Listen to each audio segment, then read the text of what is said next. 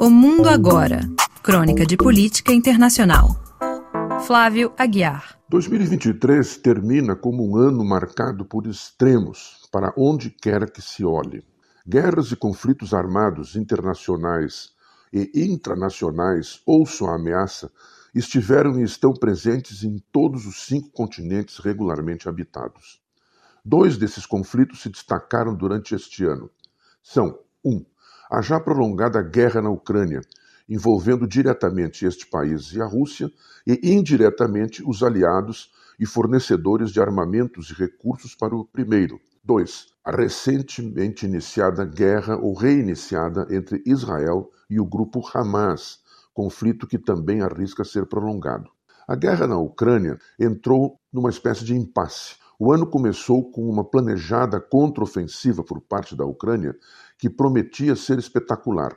Ela empacou, para dizer o mínimo, sem conseguir ganhos significativos até o momento. Na frente econômica e política, o conflito também empacou. As sanções econômicas e políticas impostas ao presidente Vladimir Putin e à Rússia não parecem ter abalado nem o prestígio interno daquele, nem o desempenho desta.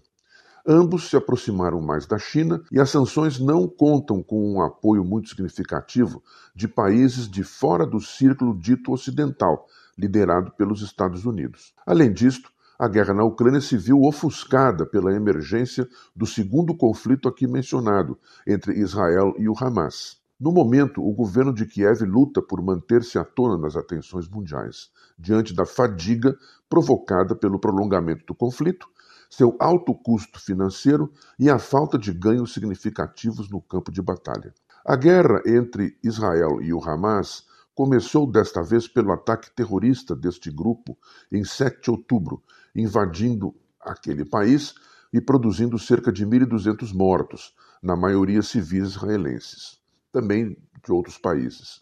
O ataque provocou uma reação imediata de apoio a Israel, Entretanto, este apoio vem perdendo força rapidamente, devido à brutalidade e à extensão da resposta do governo de Benjamin Netanyahu, atingindo de modo indiscriminado a população civil da faixa de Gaza e também, ainda que em menor escala, na Cisjordânia ocupada, provocando cerca de duas dezenas de milhares de vítimas fatais, em grande parte crianças e mulheres. Também chama atenção o elevado número de mortes entre médicos, paramédicos e jornalistas em Gaza, além da destruição de grande parte de sua infraestrutura e do deslocamento forçado de sua população civil.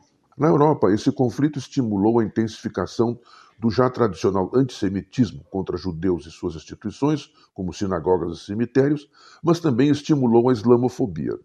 Esta última forma de intolerância ganhou mais força graças à tendência, em quase todo o continente, de partidos e movimentos de extrema-direita para, digamos, cancelar seu passado antissemita e aproximar-se de Israel. Por outro lado, em muitos países europeus registraram-se manifestações massivas em favor dos direitos dos palestinos e de um cessar-fogo imediato humanitário em Gaza.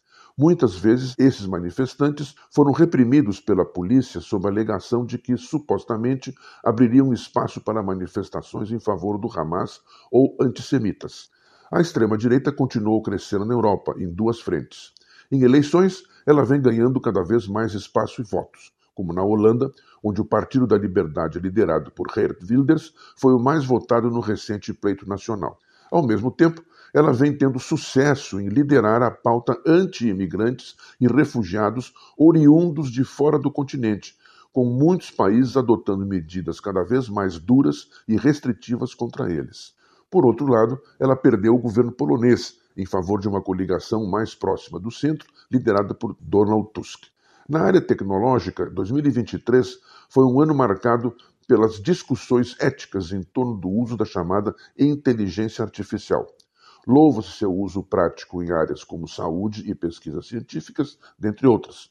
Entretanto, manifesta-se preocupação pela possibilidade de seu uso repressivo no campo político, como no caso das técnicas de reconhecimento facial, que podem abrir caminho para racismos e outras formas de discriminação.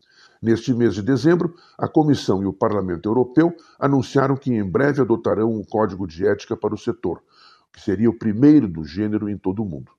Na frente climática, 2023 foi um ano marcado por um sem número de inundações no planeta, sintoma do crescente aquecimento global. A realização da Conferência das Nações Unidas sobre o tema em Dubai, nos Emirados Árabes Unidos, renovou a esperança de que algo venha de fato a ser feito para contê-lo. Apesar da timidez dos termos da declaração final, foi a primeira vez em que o tema dos combustíveis de origem fóssil e de seus problemas esteve no centro das atenções. Por último, mas não menos importante nesta rápida resenha de 2023, cabe registrar o retorno significativo do Brasil à cena política mundial, depois dos anos de ostracismo e isolamento devido à mediocridade da política externa do governo anterior.